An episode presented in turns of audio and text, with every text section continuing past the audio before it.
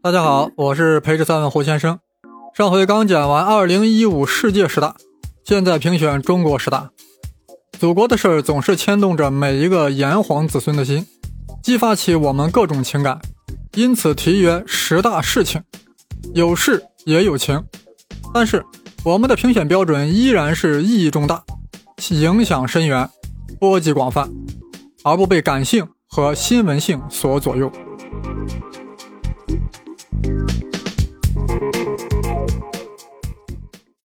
现在，我将以倒叙方式公布胡先生版二零一五年的十大事情。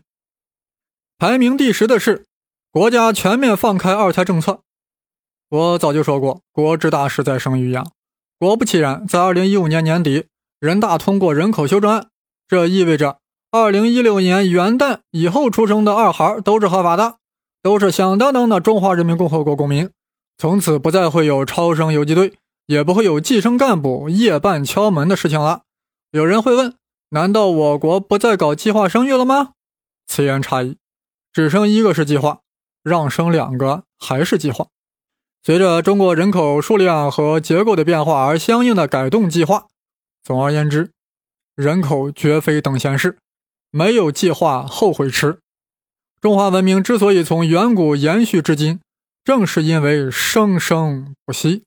这其中的深刻道理及各国的比较，请参听上上期节目。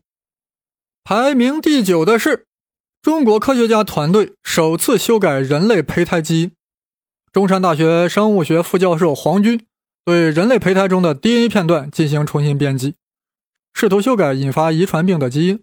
大家注意啊，人家科学期刊上用的就是“编辑”这个词儿，DNA 上一组一组的碱基对。在科学家看来，就是 Word 文档，哪里有错，哪里排版不合适，就重新进行编辑。大家听了是不是有点吃惊啊？这比什么美国上市转基因三文鱼更猛吧？这么牛的科研成果，黄军副教授当然是将论文投给了 Nature 和 Science。大家都知道，英国期刊《自然》和美国期刊《科学》是世界上最牛的期刊。一个普通教授当然不能指望去获得诺贝尔奖金，但能在 Nature 或 Science 上发上一篇，乃是一生的荣耀。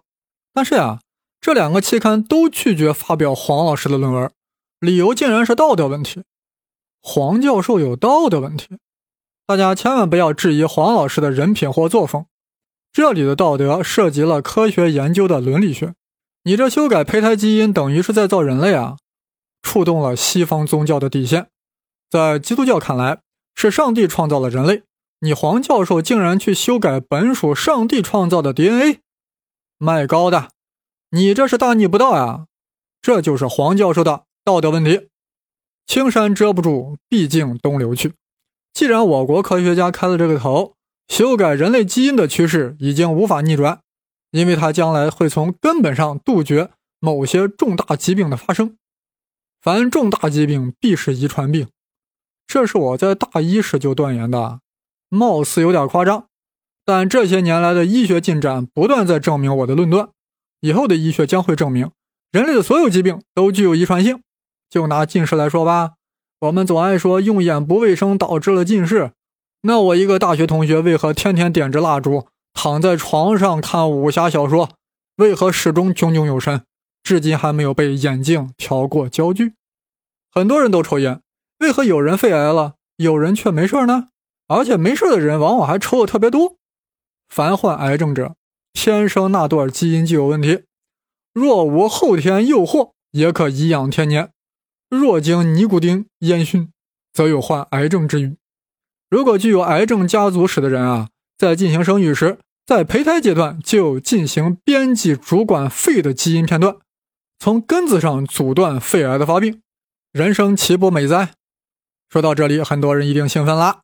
不过，从黄教授的基因编辑到成熟的基因疗法，还有漫长的道路。黄教授加油，俺们支持您，给您点个赞。排名第八的是中国南海建岛，美国派军舰巡视。大家都知道，中国拥有整个南海的主权，但这只是法理上的。靠的是蒋委员长当年画的九段线，但实际上有六个国家都声称对南海部分岛屿有主权，而且还实际占据了其中很多。而中国大陆呀，只是占了一些岛礁而已，本来就在实际控制方面处于不利态势。而美国又声称要重返亚太，我国必然要有所应对。这岛礁呀，严格来说就不是岛屿，就是个礁，不过是海里的石头或珊瑚在海面上或隐或现，连个房子都很难盖，再别说修建机场了。于是，中国在二零一三年年底开始。在南海开始上演精卫填海的大戏，围海造岛，变礁为岛，但绝非有些人想象的是从大陆把沙土运过去填海，那样成本谁能受得了？那怎么弄？其实是用了一个特牛的技术，名曰吹沙填海，就是用电泵呀，把外围海底的沙子往圈内吹，不断的吹，圈内的沙子越来越多，海水也就被挤出去了。最终，一个人造岛就冒了出来。我们在南海六个岛礁同时开始造岛。经过一年多时间，美国在卫星图片上发现南海突然冒出了几个岛屿，感到非常震惊呀！这明摆着就是要建机场，甚至还有可能部署各种弹弹。若 China 真把这些人造岛建成了军事基地，那美国还怎么重返亚太？越南、菲律宾这些国家本来就指着美国给他们撑腰。于是，白宫向北京喊话：“Stop，停止建岛。”咱们一听，美帝发话，于是加紧建设呀。大家想想，我们现在有多少剩余产能，正找不到发泄的地方呢？全都用来吹沙，大吹特吹，岛屿越吹越大。面对如此形势，二零一五年五月，美帝国防部长卡特出来喊话，要求各国立即停止填海造地，同时声称。美国在未来数十年仍将是亚太地区的主要安全力量，这等于是在给 China 说呀，我们 USA 是老大，难道你们 China 要挑战我们的老大地位吗？俺们中国呀，一贯宣称不挑战美国的国际地位。既然美国都这样说了，总要给点面子，暂时就不吹沙了，开始在吹好的地方进行工程建设，等风头过了再接着吹。啊，这就叫温水煮青蛙，绝不与美国搞硬对抗。普京肌肉块大，让他冲在第一线，还可以风光无限。而我们要埋头苦干，闷声做实事儿。美国也不愿意与中国搞硬对抗呀，但也不能眼睁睁的看着那几个人造岛就杵在那里，总得要有点行动，要不就等于默认了吗？于是，在二零一五年十月。派拉森号驱逐舰悍然驶入人造岛的十二海里之内，双方海军出现了对峙，两国官兵友好互动。美军喊道：“我们这个周六吃披萨，你们吃 what？” 我军答曰：“俺们吃豆腐，吃肉包子。”这美舰进入人造岛十二海里啊，就是想宣示他不承认 China 对这个岛有主权。众所周知。联合国海洋法公约规定，各国领海线是十二海里，但美国进入他国十二海里啊，还真没有违法，因为他就没有签署这个海洋法公约啊，所以这个公约呀，根本就不制约美帝。其实大家别奇怪，很多世界公约呀、协定之类，美国都没签署，因为这些东西会影响他的国家利益。最典型的就是京都议定书，就是国际上限制碳排放的。美国就是不签，因为这一签，美国企美国企业就不能乱排放二氧化碳了。哪个美国总统敢得罪大企业、大财团？克林顿敢，一度签了，结果被莱文斯基了。这里就不多说了。再次回到主题，美国没签海洋公约，那就按其国内法的规定，三海里是领海线。所以在之前一个月呀，中国五艘军舰。进入阿拉斯加海岸的十二海里之内，美国啥都没说呀。听得比较专心的朋友，现在最应关心的是，美国拉森号虽然进入我国人造岛的十二海里，但是否进入了三海里，这是问题的关键。答案是，拉森号最接近人造岛的距离是六海里。换句话说，站在美国的角度，还是尊重了 China 对人造岛的主权。这些大家都明白了。拉森号就是来作秀的，连重武器都没有带，就带了一些制造披萨的原材料。但胡先生还是很不满意，这拉森号的外观呀也忒破旧了，锈迹斑斑的，出来作秀也不刷刷漆。你到底是来作秀，还是来作秀的呢？一点职业道德都没有。黄教授，您说是不是？排名第七的是国防和军队进行重大改革。大家注意啊，此番改革非比寻常，切莫淡然听之。应当正襟危坐，方是此刻应有的状态。因为改革内容特别多，涉及到方方面面，我就捡其中最为核心内容来讲解，看看是否能撼动你的心。一是要摒弃大陆军主义。大家都晓得呀，中国以陆军最为强大，常被西方媒体评为世界陆军第一，但这也就形成了空军、海军二炮实际是被陆军所领导的军队体制。这一点啊，已经不适应新的形势了。改革后，分别设立了五个军种，相互独立，分别是陆、海、空、火箭军和战略支援部队。听出来没有？二炮改名字了，现在叫火箭军。过去啊，是为了保密、蒙蔽美苏情报机构，才将导弹部队叫二炮的。现在没有必要了，天上那么多卫星，无密可保。但我咋就觉得“二炮”这个名字听起来给力啊，来劲！二炮，你们觉得呢？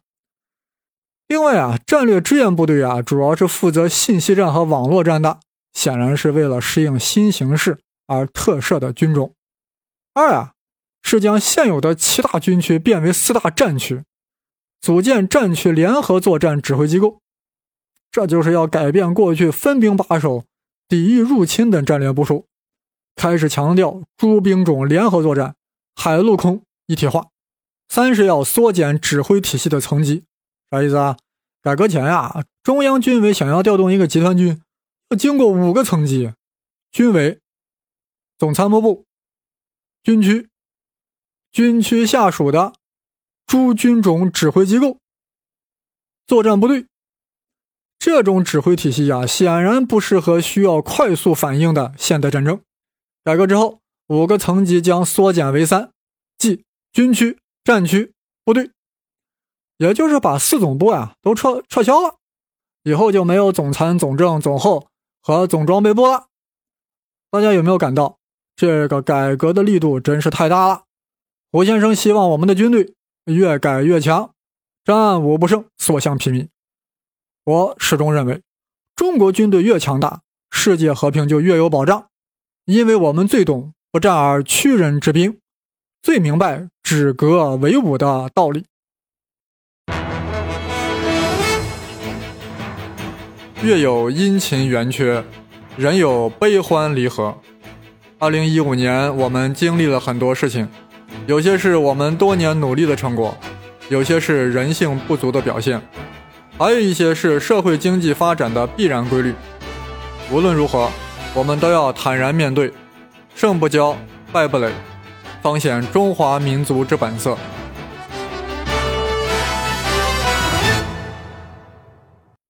排名第六的是，二零一五年神州股市大起大落。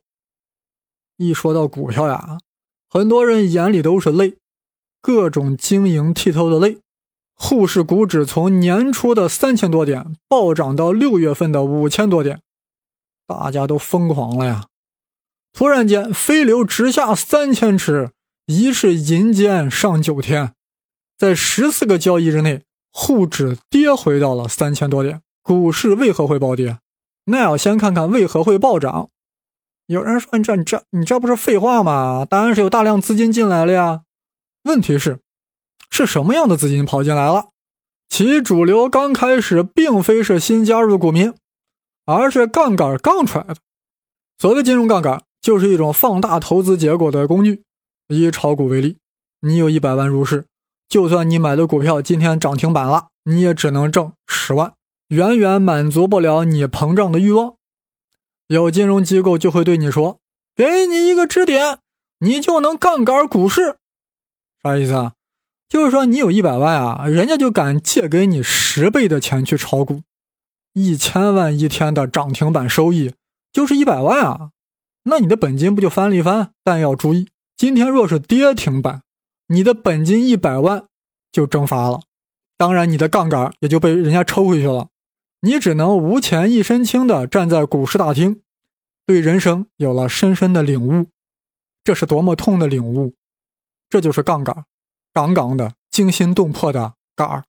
在股市上涨时，很多人就敢于杠杆，于是海量资金就流入了股市，于是股市就开始涨。没炒股人一看也坐不住了，也纷纷拿钱投入股市，股市开始暴涨。但这样下去很危险啊！证监会不能坐视不管，于是出面干预，要求金融机构去杠杆，已经杠杆的也要驱逐出去。于是大量杠杆资金撤离，股市跌，暴跌，狂泻不止。说到这里，有股民会说：若证监会不执行去杠杆会如何？那股指肯定还会涨嘛，起码涨到七八千点没问题。再然后呢？再然后就是飞流直下八千尺，疑是阿基米德啊杠地球。其中的原理就是：若要维持股指上升。就不断的需要有更多的资金入市，但资金是个有限量，就算是美联储把钱都投进来，最终也要崩，总不能去找外星人融资吧，更不能用第九大行星的货币。对整体的散户来说，五千点暴跌那是远强于八千点暴跌的，其中道理不用多说吧，站得越高摔得越脆啊。所以啊，既然参加了股市的博弈，加入了 game，就要想得开。岂不闻楚王失公，楚人得之，又何求之？股民赔钱，股民得之，又何惜之？你不赔钱，他不赔钱，谁还能从股市中挣钱？排名第五的是中国科学家发现外尔费米子。费米子啥玩意儿？有点专业。简单的说呀，物理学家将基本粒子分为了玻色子和费米子，自旋为整数的是玻色子，自旋为半整数的是费米子。一九二九年，德国科学家外尔从理论上预言了一种费米子，就是一种没有质量的电子。没有质量，估计有人接受不了。这电子质量再小也不能是零啊！这威尔怎么胡说呢？二零一五年，中科院物理所方中领导的团队在实验中发现了威尔费米子，就是传说中没有质量的电子。几乎就在同时呀，普林斯顿大学和麻省理工学院也宣称发现了威尔费米子。到底谁先谁后尚有争议。不过三方是在不同材料中发现的，而且三方论文的第一署名都是华人。你说巧不巧？关于到底什么是费米子，什么是玻色子？以后开专题详细讲解。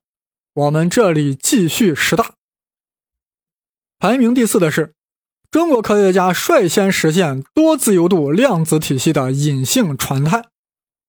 哎呀，听着好麻烦呀！这里包含了三个层次：多自由度、量子体系和隐形传态。说白了，就是对量子纠缠的实际应用。大家还记得吧？我们在我们刚在世界十大中提过。鬼魅般的超级作用，你把钾离子打一下，远在天边的乙离子马上就会有反应，而且不需要任何时间。当理论物理学家还为此苦苦思索，哲学家还为此颠倒三观之际，应用物理学家早已开始设想其应用前景。我把钾离子打一下，远方的乙离子马上会有反应，这就是通讯啊！而且我的不同打法。乙离子的反应还不一样，比如我扇甲离子一巴掌，乙离子的反应是“哎呀”；我踢甲一脚，乙的反应是“我靠”；我拧他一下，乙的反应是“卖高的”。这意味着什么？意味着人类可以利用量子纠缠来传递复杂信息，这就是量子隐形传态。早在1997年，外国科学家已经实现了这个量子传输了，但只是在单一自由度上实现的。而中科大的潘建伟教授的突破在于，实现了多自由度的量子传输。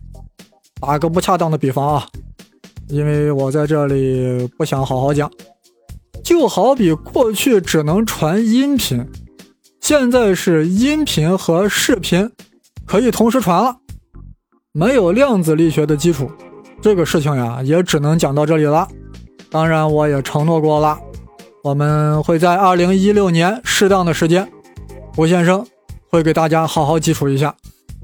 最后要说，在量子瞬间传输方面，中国人这些年呀一直走在了世界前列。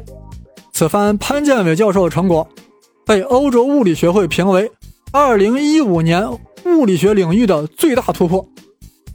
也不知道有没有诺贝尔一下的可能。